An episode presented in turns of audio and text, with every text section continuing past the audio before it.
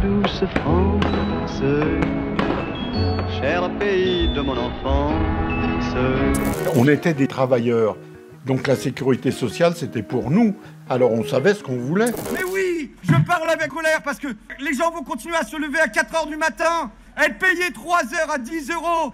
Vous laissez faire ça Perret euh, Gilles, vous êtes né en juin 1968. On vous doit Les Jours Heureux, on vous doit La Sociale, on vous doit Je veux du soleil, Debout les femmes, L'Insoumis. Et, et, et donc, à partir de mercredi, reprise en main, une fable montagnarde et ouvrière sous fond de capitalisme vorace. Ils vont vendre Cédric. Ce serait pension anglais ou américain. euh. Toi, ça te fait rien de, de te faire du fric sur la vie des ouvriers? Non mais attends. Tu as choisi ton camp, toi, hein Berthier va être acheté par des charognards. Moi, je, je peux pas laisser faire ça. Et pour ça, j'ai besoin de vous. On va monter notre propre fonds d'investissement. C'est un film? De bonne humeur, quoi, de bon esprit. Ça, putain, ça fait du bien, quoi. C'est inspiré d'histoires de copains, de voisins. De, donc en fait, euh, c'est très très euh, documenté, c'est très précis sur le, sur le fond. Sur la forme, c'est plutôt, euh, plutôt léger, mais c'est vraiment inspiré du réel pour le coup. Même si c'est une fiction, c'est inspiré du réel. C'est la finance qui imprime le RIC. C'est eux qui, qui demandent des taux de rendement rapides. C'est eux qui. Et donc tout le monde court après ça pour la recherche de le prix de la main d'œuvre le plus bas possible, qui, qui font bouger ces entreprises et les salariés tout autour de la planète. Donc tant qu'on ne remettra pas des règles là où on les a enlevées, euh, on ne s'attaquera pas au problème de la répartition des richesses parce qu'on voit à quel point les financiers se sont gavés ces dernières années et continuent de se gaver éhontément euh, depuis, euh, depuis la crise. Et c'est tous ces mécanismes-là qu'on décrit qui le permettent. Mais c'est sûr que c'est pas avec l'ami de la finance qu'on a à la tête de l'État en ce moment que ça va se passer. Amis du café. Amis du café, amis de la police. Bonjour, bonjour, bonjour les manifestants d'hier. Aujourd'hui, on reçoit Gilles Perret, euh, euh, le documentariste qui s'essaye maintenant à la, à la fiction. Ça rigole plus, ça rigole plus. Attention, Oh, il a enlevé ses lunettes. Bonjour monsieur Gilles Perret. Bonjour, euh, monsieur Dufresne, ça va? Je suis allé voir le film. Donc, dans, dans- tu sais, dans ces, dans ces cinémas euh, réservés à la presse, où le fauteuil est extrêmement confortable et où il y a, y a un gros risque d'assoupissement, je me suis pas assoupi. J'ai adoré. Faudra bien qu'ils se décident à la changer, cette putain de machine Ils vont vendre Cédric. Ce serait un fonds de pension anglais ou américain. euh. Apollo est prêt à signer. Pour 60 millions. C'est super. Apollo, c'est les pires. non? Et toi? Toi, ça te fait rien de, de te faire du fric sur la vie des ouvriers? Non mais attends. Tu as choisi ton camp, toi, hein Berthier va être acheté par des charognards. Moi, je, je peux pas laisser faire ça. Et pour ça, j'ai besoin de vous. On va monter notre propre fonds d'investissement. Donc toi t'es financier maintenant. T'as bien l'allure avec tes chaussures de marche. Merde Le projet Berthier prend l'eau. Ah bah il est en forme le conseil d'administration. Et pour ça, on a juste besoin d'une petite mise de départ de 5 millions. 5 millions. À bientôt. Tout à fait. merci. au revoir. Si vous réussissez à l'avoir à 45 millions, c'est le coup du siècle. Attends, mais qu'est-ce que t'as gagné, toi? Le frisson. Vous avez un concurrent? Très bien. Vous montrez que vous êtes les meilleurs. Mais t'inquiète, hein, on va se battre. Et le prix peut s'effondrer. Mais ça, vous iriez pas sans moi. Hein. Eh ben alors, on s'est fait prendre pour des cons. Ouais, un peu. Oui, parce que je suis moi-même du sérail. Donc si tu veux jouer dans cette cour, je pense qu'il va falloir t'endurcir un petit peu. Mais on va les niquer. Mais non, les gars, mais on va se planter. Toi, t'aurais pu te battre, t'aurais pu sauver tout le monde et t'as rien fait. Ça veut dire qu'on ne peut pas se permettre de travailler par amour de l'humanité. Perret euh, Gilles, vous êtes né en juin 1968. Très bonne année, vous êtes donc mon cadet de deux mois. On vous doit les jours heureux, on vous doit la sociale, on vous doit Je veux du soleil, Debout les femmes, l'insoumis. Et, et, et donc, à partir de mercredi, reprise en main, une fable montagnarde et ouvrière sous fond de capitalisme vorace qui marque euh, l'irruption dans le doux monde de la fiction, euh, plutôt bobo. Et là, tout d'un coup, paf, t'arrives et tu nous fais une petite comédie sociale, c'est-à-dire euh, un film drôle sur un truc pas drôle, euh, l'histoire de, cette entreprise euh, de décolletage, il va nous dire de quoi il s'agit, euh, qui est menacée de rachat par des méchants américains ou anglais, on ne sait pas trop au départ, Apollo c'est qui, c'est à Londres, c'est américain, on ne sait pas, enfin bref, voilà. Et, et, et... Là ils se disent, bon allez, stop, stop ça suffit, on va voir comment on peut se reprendre en main et reprendre notre avenir en main en fait. Et du coup ils, déguisent, décident de se déguiser en financier avec ses potes d'école, de lycée, donc y a des histoires qui ressurgissent et, euh, et pour euh, repiquer la boîte à ces fonds d'investissement en utilisant les mêmes méthodes qu'eux, qui s'appellent des méthodes euh, des, des, LBO, qui est une méthode qui est, qui est assez dégueulasse, qui inquiète même la Banque Centrale Européenne en ce moment parce que ça, ça crée des taux de... Tu veux bien dire en anglais, euh, puisque bon, tu as, as, as, un comédien qui est euh, parfaitement euh, anglophone, qui dit donc le terme, le LBO, ça veut dire? Leverage buyout. Donc c'est euh, rachat par effet de levier, mon cher. Tu croyais me piéger hein. Alors cette méthode, en fait, ça consiste à racheter des boîtes et euh, de mettre de sa poche qu'une petite partie du rachat, environ 10 à 20% et euh, tout l'autre, le, reste est racheté par un, est fait par un emprunt. Alors jusque là, vous allez me dire bon bah oui, euh, ces boîtes elles coûtent cher, donc c'est normal qu'on fasse un emprunt. La grosse différence, c'est que vous, quand vous achetez une, une maison, un appartement ou un appart, si vous, vous avez les moyens d'en acheter, eh bien l'emprunt c'est vous qui le remboursez. Sauf que là c'est pas vous qui, c'est pas le fonds d'investissement qui rembourse son emprunt, c'est la boîte qui a été rachetée qui se rembourse. Et donc, en fait, elle se rachète elle-même. Donc, en gros, euh, ça veut dire que ben, euh, en, en, amenant 10 à 20% vous êtes propriétaire de la boîte. Et euh, le, le, truc malin de, de, de, LBO, Leverage Buyout, c'est qu'en fait, on dit toujours dans l'inconscient collectif, ils rachètent des boîtes pour les revendre plus cher, 4 ans plus tard, etc. Ça, ça. Et ils sont malins et tout. Mais en fait, ils ne la revendent pas plus cher, la boîte. Ils s'en foutent de la revendre plus cher. Parce qu'en fait, quand ils revendent 4 ans plus tard, ils empochent tout ce que la boîte a remboursé sur l'emprunt. Et comme ils demandent des taux de remboursement de l'ordre de 15%, si la boîte elle vaut 20 millions d'euros, 15% par an, euh, sur 4 ans, vous voyez ce qu'ils empochent. Parce que quand ils revendent, bah, évidemment, ils empochent euh, tout ce qui a été remboursé sur les, les 4 ans. Donc même s'ils ne la vendent pas plus cher ou même un peu moins cher, de toute façon, c'est bingo. Tout ça, ça a des conséquences sur la boîte, c'est qu'elle est surendettée, c'est qu'elle a plus de marge de manœuvre pour investir dans les machines. Évidemment, tout cet argent qui quitte l'entreprise, bah, c'est autant d'argent qui est pas reversé aux, salariés et à l'innovation. Donc voilà, et ça, c'est euh, pas ma petite histoire dans ma petite vallée en Haute-Savoie. Euh, c'est pas une petite histoire unique parce que l'année dernière, en, en, 2021, le volume d'affaires, c'est 1120 milliards de dollars qui ont été euh, investis comme ça en LBO. Et c'est pour ça que je citais la Banque Centrale Européenne tout à l'heure, qui s'inquiète aujourd'hui du surendettement des entreprises, qui a atteint un taux d'endettement qui est équivalent à celui de 2008 avant que ça nous saute à la figure. Donc moi, dans mon histoire, je me suis dit, bah, finalement, euh, puisque les fonds d'investissement, ils sortent pas beaucoup d'argent de leur poche, les ouvriers sont pas plus cons que les fonds d'investissement, s'ils ont, ils ont pas beaucoup d'argent, bah, eux, ils vont faire aussi une LBO. Et ce, donc, euh, par contre, il faut avoir des bons codes, il faut se déguiser un peu en financier, il faut trouver quand même la mise de départ. Et puis, ben, forcément, ça fait un peu de comédie parce qu'ils ne sont pas toujours au top dans les, dans les règles et dans la façon de faire dans le milieu de la finance. Voilà. En même temps, ça me surprend pas, hein, avec ces financiers de merde. Frédéric, il nous a pas beaucoup aidé non plus. Hein. Ah, putain, s'il avait pu le laisser pourrir sur le bargier, lui. Ouais. Zéro principe, zéro engagement. Le type, il, il fait de l'escalade, mais en salle. Bientôt, il va faire le tour de France, mais en vélo d'appartement. Brutive. Bon, bah c'est mort votre histoire. Hein. Allez, je vais y aller parce qu'on m'attend à la maison. C'est dommage. Attends. C'est pas mort en fait. Bien au contraire. Et là, le film bascule. J'ai une proposition à vous faire, un truc euh, génial. C'est un truc énorme. On va monter notre propre fonds d'investissement. Nous Ouais. Mais à nous trois, je suis sûr qu'on peut y arriver, on n'est pas plus con qu'eux. D'accord. Donc toi, t'es financier maintenant. T'as bien l'allure là, avec tes chaussures de marche. Non mais, si les fonds d'investissement achètent des entreprises sans argent, je vois pas pourquoi nous on pourrait pas le faire. On monte un fonds. Oh bah oui, c'est facile, ça. on fait ça en deux coups de cuillère à peau. Alors ça plombe un peu, là on se dit merde, Gilles Perret il reste dans ses documentaires là. Non, non, non, non, non, non, là t'es malin parce que le film, en fait, tu nous fais exactement les mêmes trucs que dans les documentaires, c'est-à-dire une vision sociale que nous partageons, mais tu nous habilles ça en histoire, euh, en comédie quoi. Nous on est des premiers, enfin pas étonnés parce qu'on a écrit de la comédie, mais à quel point ça rigole dans les salles. Ouais. Parce qu'en fait, si tu avais laissé poursuivre l'extrait, le, mais tu n'as peut-être pas, c'est que ça, tout ça, ça se finit quand même par une soirée bien arrosée où ils échafaudent leur plan de reprise derrière.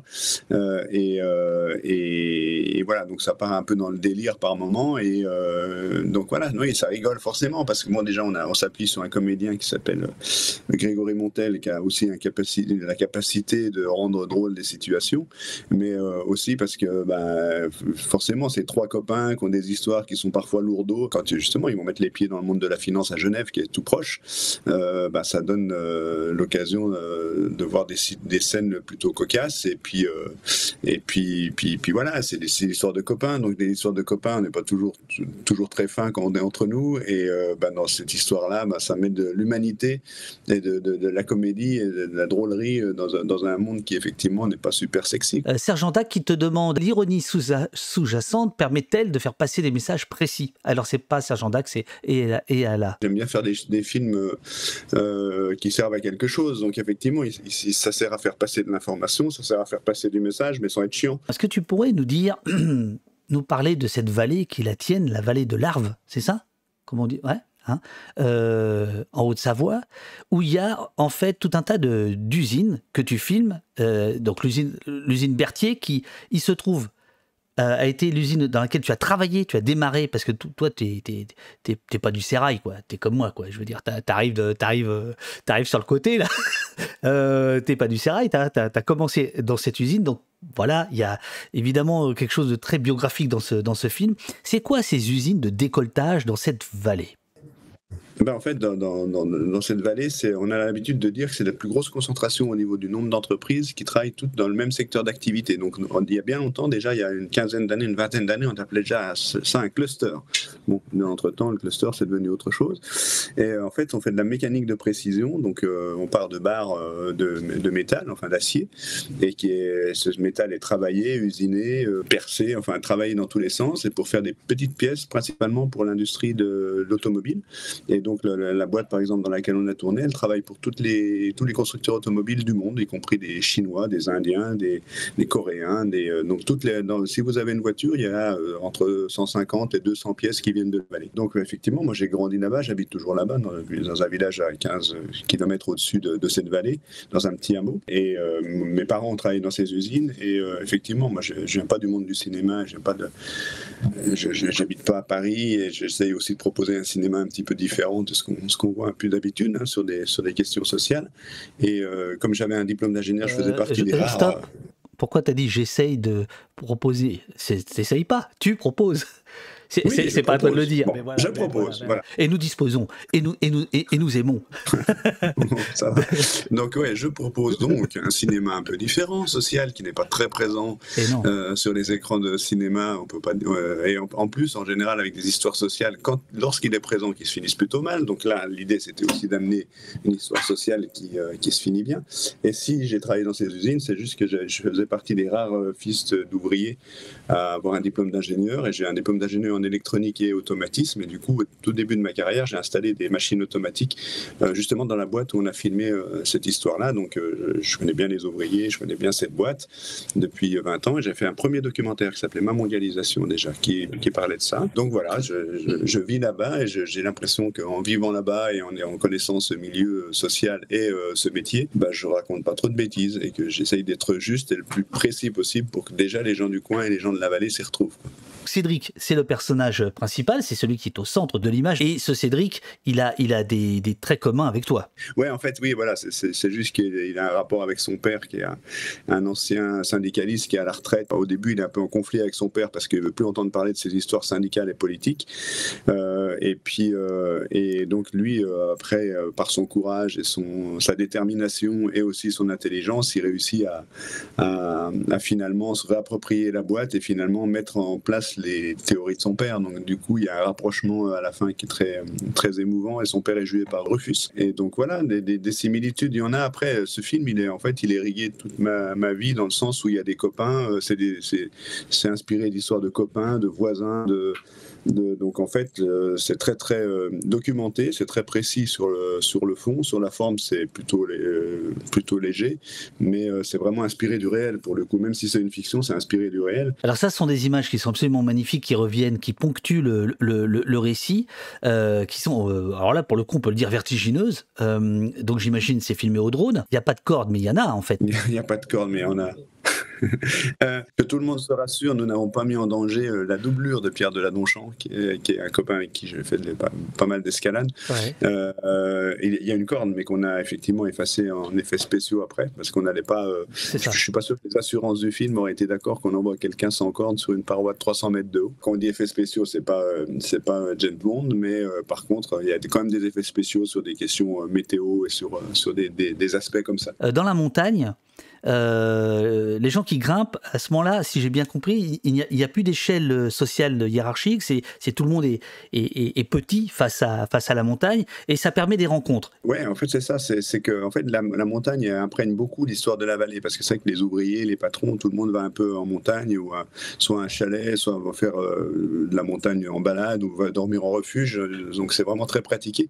Et c'est vrai qu'il y, a- ce côté-là en montagne, c'est que les barrières sociales tombent et l'apparat tombe, et que du coup, peut se retrouver à discuter, à se tutoyer assez rapidement avec des gens qui sont pas du tout dans la même, de la même euh, condition sociale. Ce qui, dans la vraie vie, n'arrive quasiment pas. Un financier qui bosse euh, dans la, sur la place euh, financière de Genève, euh, est-ce qu'il va rencontrer un jour dans la vraie vie un ouvrier euh, décolteur de la vallée de l'Arve? Je suis pas sûr. Parce qu'il y a la barrière et parce qu'il y a l'apparat aussi. Il y a le costume, il y a la dialectique qui fait qu'il y a des barrières qui se dressent Absolument, et les financiers sont très contents de dresser cette barrière-là parce que ça leur permet de garder leur, leur superbe et de faire croire que leur métier est super compliqué. Et nous, dans le film, on, on- on montre que c'est pas si compliqué que ça. C'est juste qu'il faut avoir le costume, euh, le- la dialectique et le réseau. La Béline qui dit Les images de cette montagne sont époustouflantes, sauf que ça fait très peur. Et c'est euh, c'est- vrai que moi j'ai ressenti ça, hein, sans déconner. c'est un film d'horreur. Euh, non, non, non, c'est- vertigineux, oui, c'est vertigineux.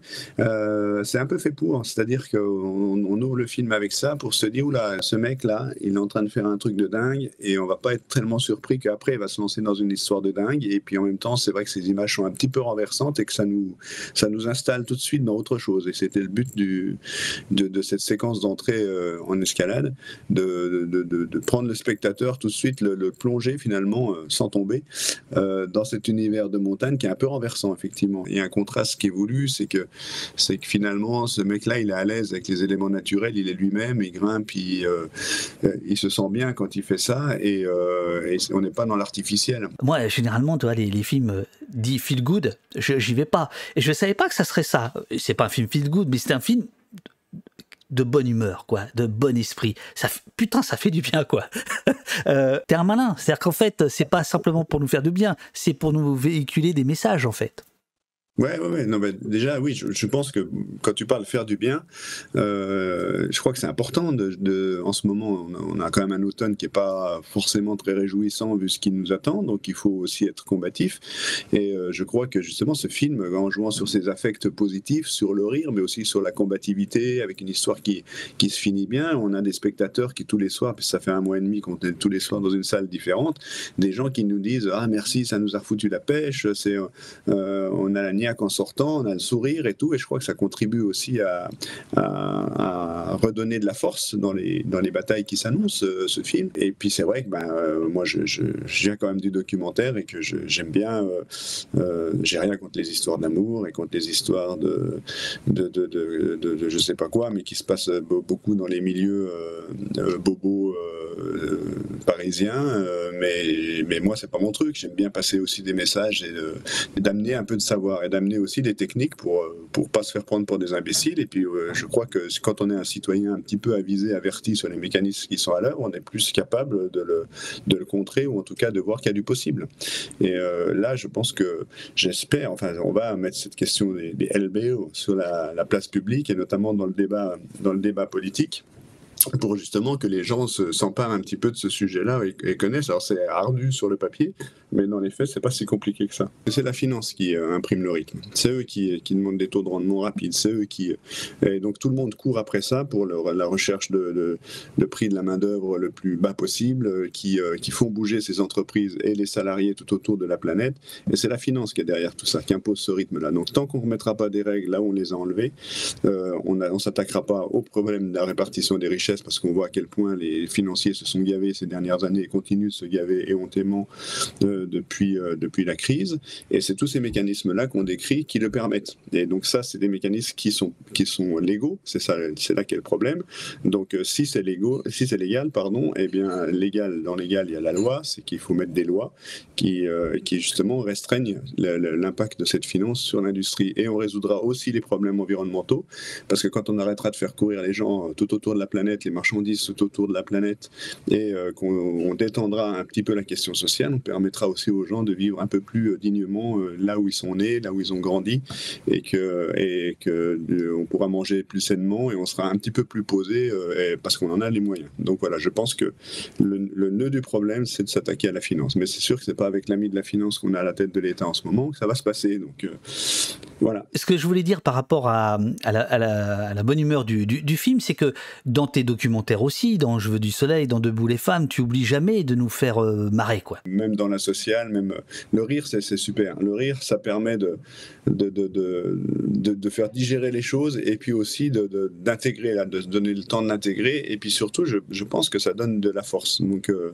donc euh, c'est vrai que même les films que j'ai fait avec François, mais même sur mes films précédents, quand il y a une blague, quand il y a un truc comme ça, faut surtout pas s'en priver. Puis ça permet aussi de relativiser, faut pas non plus se prendre pour ceux qu'on n'est pas, et que de temps en il eh ben, faut, faut redescendre au niveau de, de, de, de l'être humain qu'on peut être, et puis de mettre un petit peu de dérision dans, dans tout ça. Mais euh, ça n'empêche pas après de remettre une nouvelle couche et de jouer sur les rythmes comme ça pour réamener un petit peu de, de, connaissances, d'éléments d'information pour que le, le, spectateur sorte quand même de ces salles de cinéma un peu moins con que quand il est rentré, comme, euh, comme moi, je suis un peu moins con quand je rencontre des gens et que euh, j'apprends ces mécanismes des LBO. Donc voilà, si, si on peut au moins servir à ça. Première question, que disent les gens là qui ont vu le film en avant-première? Et deux, qu'est-ce que ça fait pour toi d'être autant sur la route, cinéma après cinéma, projo après, après projo? Parfois tu fais deux débats, trois débats dans la même journée. Enfin bon, dumping social, c'est toi. Hmm? Ouais. Bon, moi j'ai connu un mec qui s'appelle David Dufresne qui euh, il y a quelques années a fait un film, mais je crois qu'il était pas mal sur les routes aussi. Donc, euh, donc voilà. Mais euh, non, qu'est-ce que ça fait? C'est vrai que ça, moi ça fait 12 ans que je fais ça et je, les, cinémas sont un peu habitués à ce que je passe. donc donc ça, se fait un petit peu comme ça, mais j'aime bien j'aime bien aller à la rencontre des gens parce que je pense que quand ils participent à une soirée débat comme ça, ça on enfonce le clou et puis on, amène du complément d'information et puis ça ça fait un peu de fidélité puis ça fait la proximité euh, avec les gens et qui aiment bien. Ben, c'est pas parce que là on a fait une, un film de fiction que tout d'un coup il faudrait se prendre pour ce qu'on n'est pas. Euh, et donc on a continué de labourer le terrain, effectivement, d'aller euh, dans tous les, tous les cinémas avec ma compagne, avec Marion Richoux qui a, qui a écrit ce film avec moi. Jusque fin novembre, quasiment, on est sur les routes de France, mais on, aime bien. Après, il y a un côté effectivement qui peut être fatigant parce que voilà, on, rentre tard et, puis bon, en ce moment il y a la presse, il y y a tout ça, mais, mais c'est quand même sacré satisfaisant de voir qu'on amène quelque chose et puis de voir aussi la réaction des spectateurs, c'est quand même sympa quand on, les entend euh, rigoler comme ça, puis qu'on les voit s'essuyer les, larmes qui coulent sur les, séquences euh, d'émotions, etc.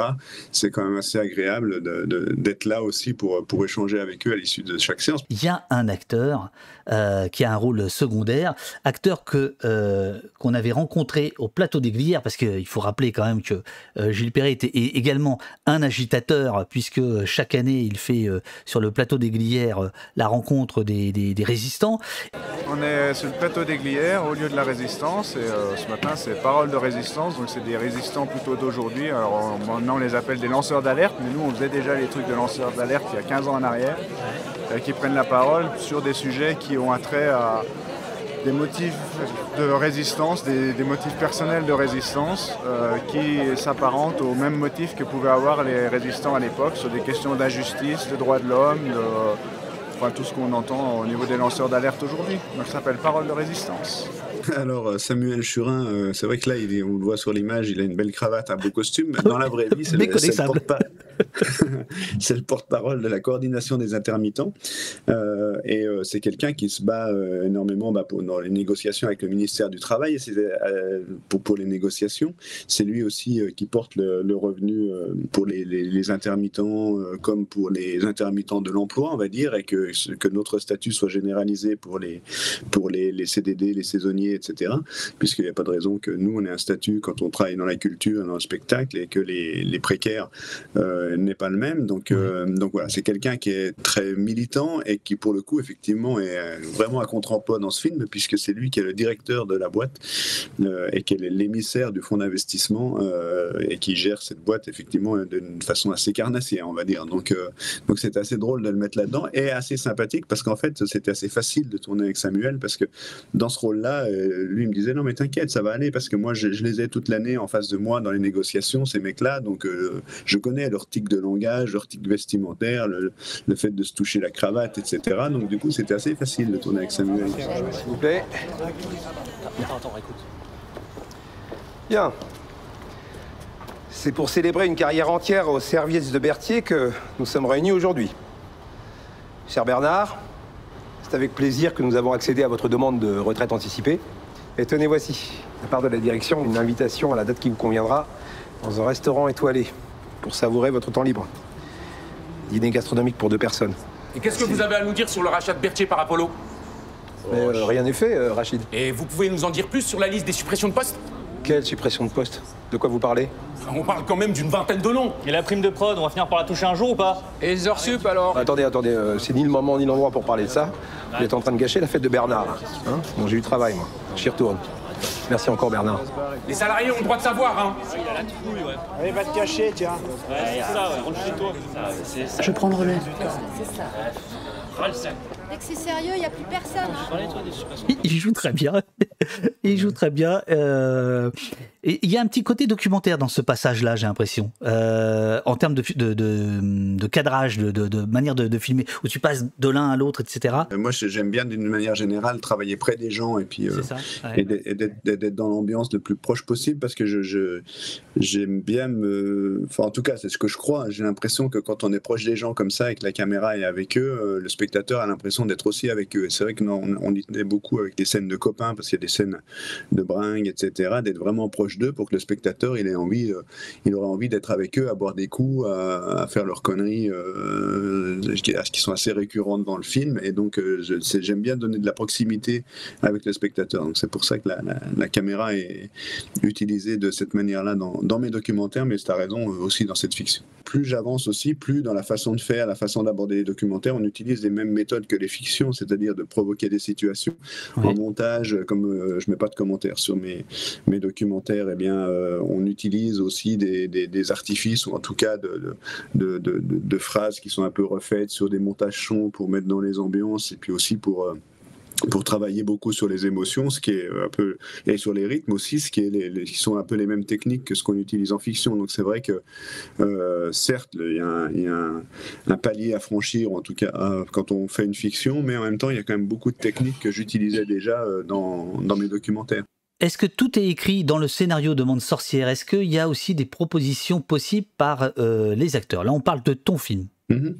Euh, oui, alors c'est vrai que tout est. En fait, c'est un scénario qui est assez complexe parce qu'il fallait que ce soit euh, euh, que ce soit réaliste et que ce soit faisable notre méthode là pour qu'à partir de mercredi, comme tout le monde va se ruer dans les salles, notre méthode de reprise à main par les LBO se généralise sur l'ensemble du territoire. Tu on ne manque pas d'ambition. Et, donc du coup, euh, c'était assez écrit dans la mécanique pour reprendre. Par contre, on a des scènes où il y a un peu plus d'improvisation et surtout on a on a quand même un super casting, des, des acteurs très bien, très compétents et donc ça aurait été bête de se priver de, de, leurs propositions. Et donc on était beaucoup dans l'échange. Et c'est vrai que plus le temps avançait sur le tournage, plus en fait ces comédiens ils se mettent tellement dans, dans le dans, le- rôle en fait que force ils finissent par mieux connaître le, personnage que nous pourtant qui travaillons dessus depuis 6-7 ans. Et donc en fait les propositions sont souvent intéressantes. C'est pas et donc en plus comme on a des bons euh, on écoute. Et puis des fois il y a des propositions et on, on, on bouge un petit peu le curseur avec eux. Puis des fois les propositions sont pas bonnes. C'est pas grave. Mais en tout cas moi je suis très à l'écoute autant des techniciens que des que des comédiens parce que ce film là c'est un film de bande donc tout est tout est bon à prendre pour voir un peu dans quel sens on va. Et donc euh, c'est vrai que par exemple on avait sur le personnage principal qui est joué par Pierre Deladonchamp donc Cédric euh, ben, les propositions de Pierre et son jeu ont fait que le- le personnage principal est devenu plus doux que la manière dont on l'avait écrit. On l'avait écrit un peu plus rugueux au final. On a le personnage de joué par Grégory Montel qui amène la comédie, eh bien le jeu de Grégory Montel, euh, donc euh, Alain qui est un banquier euh, dans une petite agence locale, eh bien en fait en fait un personnage encore plus drôle. Il amène vraiment la comédie plus que ce qu'on avait écrit. Donc c'est très c'est agréable de voir ça. Puis il y a des choses là aussi. bah, alors on apprend hein. quand on fait une fiction, il y a des choses qu'on apprend. C'est aussi qu'il y a des choses qui se passent sur un plateau de tournage, dans le jeu, dans les regards, dans les trucs que des fois il y a tellement de pression, ça va tellement vite sur le moment du tournage qu'on voit pas tout et qu'on découvre encore des choses au moment du montage. Donc c'est assez, euh, assez agréable. Et ça, on le doit quand même aux comédiens qui, euh, qui se sont investis aussi dans ce film, au-delà de ce qu'on aurait pu imaginer. hein. C'est vrai que je crois que les spectateurs, ils sentent ça quand ils voient le film. C'est un film de bande avec des gens qui ont envie de porter à la fois le message et à la fois euh, l'histoire et qui se sentent une, responsabilité pour être le plus juste possible vis-à-vis de, moi, de mon histoire, mais aussi des gens où, où on est allé tourner, puisque tout est tourné en, en décor réel pour être le plus, le plus fidèle possible à la réalité de terrain. Quoi. Il y a un réel engagement, euh, un réel engagement sur, sur ce qu'est aujourd'hui le capitalisme, euh, ce qu'est le néo- néolibéralisme, à quel point euh, on ne s'appartient plus vraiment. Quand on est salarié d'une boîte, on ne sait plus, on n'est plus vraiment identifiable, on ne sait plus qui est le patron, on ne sait plus où se situe la direction, et c'est ça que ça raconte. Nous avons adoré les documentaires, tes documentaires, et nous irons voir forcément le, le film avec forte envie. Merci, te dit euh, et Allah. Euh, la Belline te pose la question pourquoi les personnages féminins sont-ils si peu nombreux? Une super ouvrière, la proche du patron et la femme du héros, et jamais ensemble. Alors, en fait, dans ce film-là, c'est vrai qu'on part d'un principe de base, c'est une bande de copains. Donc, euh, bon, c'est des mecs. On a volontairement fait le choix de plus féminiser que ce qu'est la réalité dans les usines, c'est-à-dire qu'il y a plus d'ouvrières. Euh, on a fait le choix d'avoir une héritière, on a fait le choix d'avoir une directrice financière, on a fait pour justement contrebalancer la présence de ces trois mecs. Et puis surtout, on a fait aussi le choix d'avoir des rôles féminins qui ne soient pas des faire-valoir, c'est-à-dire que le, le rôle de la directrice financière par euh, Laetitia Doche, c'est le rôle déterminant dans le film. Donc c'est pas, elle n'est pas là pour. Elle n'est pas là pour soutenir euh, uniquement son mari, qu'elle n'a pas d'ailleurs. Pareil pour Marie Denarnaud, qui est la femme de Cédric, qui n'est pas non plus là pour faire la, la potiche. On était bien conscient de, de- quand on part sur un film de mec, et surtout en ce moment, hein, c'est que, que on- il, faut, il faut féminiser ça, et c'est ce qu'on a fait. Et euh, c'est vrai que ça a été, euh, ça a été reconnu, apprécié pour, pour ça. Qu'est-ce qui, euh, pour toi, a été le plus, le plus nouveau par rapport à ton expérience de documentariste? C'est le fait d'avoir une équipe de 40 personnes, de techniciens, plus les comédiens et tout. Donc, les premiers jours, c'est un petit peu impressionnant. Surtout qu'on sortait quand même de trois films, enfin deux avec François, un tout seul, où j'étais vraiment tout seul à faire la technique. Et avec François, on est que les deux dans, sa bagnole. Donc, euh, on est là, pour le coup, c'est vraiment service minimum. Puis après, bah, c'est la direction d'acteurs. C'est- C'était assez mystérieux. C'est comment ça va se passer. Franchement, euh, ça n'a pas été si compliqué que ça, dans le sens où on les a vraiment immergés dans notre milieu. Et ils avaient vraiment envie de porter cette histoire-là. L'idée euh, que des employés puissent se rebeller un petit peu pour pas se laisser faire, pour garder leur, euh, voilà, leur, leur, euh, leur industrie euh, et pas se, les faire, se faire piquer par un fond, un fond vautour, comme ils, comme ils appellent ça. La nouveauté, c'était ça, c'était l'ampleur du projet et la direction d'acteur que évidemment j'avais, j'avais jamais expérimenté, mais, euh, mais ça donne envie de continuer, de refaire en tout cas. Pimico, dans le chat, euh, te propose de réfléchir à la, à la question de pourquoi toutes les comédies mainstream sont de droite. Euh, euh, ben, alors je vais peut-être faire un peu de provoque, mais peut-être que ce serait peut-être bien que les gens de gauche ils soient un peu plus rigolos, quoi. Euh, dans l'idée où non, mais c'est vrai. à force de dire qu'il n'y a rien qui va, que tout est triste, que tout, va vers tout va vers le bas et tout, on finit par désespérer tout le monde, quoi. Donc donc je crois que c'est aussi pour ça hein, qu'on met un peu de comédie dans nos films. C'est aussi de rompre un petit peu avec la, la, la- la désespérance ambiante. Et je crois que quand on met du rire, on met aussi de l'espoir, on met de la niaque. Est-ce que tu vas jusqu'à dire qu'il est mal vu d'être joyeux, drôle, ironique euh, quand on est à gauche? Je sais pas si c'est mal vu, mais, euh, mais, euh, mais en tout cas, c'est la, la tendance générale. Et, euh, et, et moi, je, voilà, je crois, je crois qu'il faut aussi un peu de légèreté et que et qu'on a beau théoriser tous ces mécanismes à l'extrême, ça n'empêche pas de mettre un peu de dérision, un petit peu de, de joie là-dedans, parce que sinon, effectivement, le, le- le constat est, j'ai quand même, le constat est quand même globalement depuis 30-40 ans, on peut pas dire que ça aille vers le mieux. Donc, euh, il faut dire aussi qu'on a un milieu du cinéma qui, euh, sans dire de cette de droitisée, qui est quand même qui est quand même très très euh, auto-centré sur leur milieu, leur milieu social. Et donc en fait, le, monde du cinéma, alors, évidemment, il y a plein d'exceptions et plein de beaux films, hein, c'est pas la question, mais globalement, que donne à voir le cinéma en France C'est quand même des avocats, des flics, des professions intermédiaires, enfin en tout cas des CSP+, qui ont des problématiques plutôt d'ordre sociétal et pas forcément social, et qui vivent plutôt à Paris dans des grands appartements avec des hauts plafonds et qui font des brunchs et des dîners et des trucs qui, qui correspondent à une réalité qui est certainement la leur. C'est pas la mienne et c'est pas celle de l'immense majorité des, Français, je crois. Il y a euh, le monde du cinéma qui appelle à des états généraux parce que les salles se sont vidées, c'est une catastrophe, l'influence, euh, la rivalité, la concurrence des, des, plateformes, etc. Évidemment, on va pas euh, parler de ça maintenant, mais qu'est-ce que tu penses, toi, de l'idée qu'il faudrait faire des états généraux du cinéma? Est-ce que tu penses que c'est une bonne idée? Ou est-ce que ce qu'il faut faire, c'est faire des films euh, comme les tirs, quoi? Toi, tu peux, toi, tu peux pas dire ça, mais moi, je le dis. Mais... Alors, non. Euh, oh là là, on va encore se faire des amis. Euh, non, euh, je, je, pense d'une manière, non, d'une manière générale, je pense que c'est bien de faire des états généraux. Il faut, faut, reconnaître qu'on passe tous les soirs dans un cinéma différent et que c'est pas drôle, quoi, ce que le, cinéma vit en ce moment. Donc encore une fréquentation qui est à moins 30% par rapport à il y a deux ou trois ans en arrière. Ça remonte. Là, il semblerait que ça remonte un peu, mais en tout cas pas suffisamment. Et des habitudes ont été prises avec les plateformes, etc. Donc c'est pas, c'est pas rigolo ce qui se passe. Il y a un petit côté triste aussi dans le sens quand on voit ce qui se passe dans une salle de cinéma, quand on regarde collectivement un film, l'énergie que ça donne euh, au niveau des émotions et des, trucs, c'est quand même quelque chose comme aventure collective de cinéma et on a un peu oublié. Moi, je vois, là, chaque soir, il y a des gens qui viennent qui disent Ah, ben, vous savez, on n'est pas revenu depuis, euh, depuis le Covid.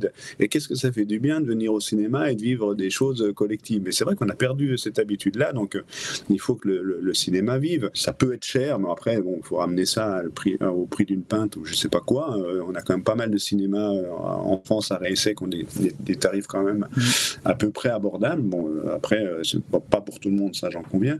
Donc c'est important de discuter de cette question-là. Après, je pense qu'il faut aussi poser la question de ce qu'on fait voir au cinéma. C'est pas, je pense que le monde du cinéma n'est pas euh, exempt de, de, tout reproche, mais ça on en a parlé peut-être un petit peu avant. Et après, il y a, quelque chose qui est assez, effrayant, enfin, assez satisfaisant et effrayant en même temps. Euh, c'est que ben, le fait d'avoir 30% d'entrées moins au cinéma, il faut, se dire que c'est quand même ces entrées-là, euh, y compris les blockbusters américains, qui, grâce à l'exception culturelle française, puisqu'il y a une taxe de 10% sur chaque ticket de cinéma quand vous allez voir même euh, Avenger ou je ne sais pas quoi, il y a 10% qui va pour financer la production française et notamment les, films classés RSN, donc les films difficiles. Donc c'est pour ça qu'on a une production française aussi, euh, aussi riche. Euh, donc, même euh, donc, une fréquentation de moins 30%, ça veut dire que ça pose la question aussi de la production et aussi de la, diversité, du coup, sur le cinéma français. Donc, c'est pour ça que les, États généraux, c'est important. voilà. Et puis, par contre, il y a aussi peut-être ceux qui souffrent aussi beaucoup en ce moment, c'est vraiment les, gros aussi avec les, immenses, comment on appelle ça, les multiplex. Et, et finalement, ce modèle-là a l'air de s'essouffler un petit peu plus vite que les salles où il y a encore euh, euh, un peu plus de chaleur, en tout cas d'échanges, de, de, de discussions, et qui est beaucoup moins froid que ces, ces multiplex. Et euh, alors ça, on pourrait dire c'est bien, mais en même temps, c'est vrai que les entrées des multiplex permettent aussi de, de, payer les films suivants. Donc il y a quand même des questions à se poser. Donc je pense, je pense que les états généraux, c'est toujours intéressant. Il faut essayer de pénétrer ces milieux-là pour essayer de porter un, discours différent. C'est ce qu'on essaye de faire avec Pierre Carl, notamment à la, à la SCAM, pour justement avoir des, des réalisateurs qui parle de questions sociales, qui intègre aussi ces institutions qui sont très refermées sur elles-mêmes. Donc, mhm. euh, donc je n'ai pas l'impression de de, de, de, rien faire. En tout cas, j'essaye de faire ce que je peux. Après, notre voix est quand même est, pas forcément, en tout cas sur les, questions sociales, n'est pas forcément très bien entendue. Mais par contre, on a quand même on a quand même des syndicats qui sont sur le front euh, et qui, qui, portent tout ça au mieux.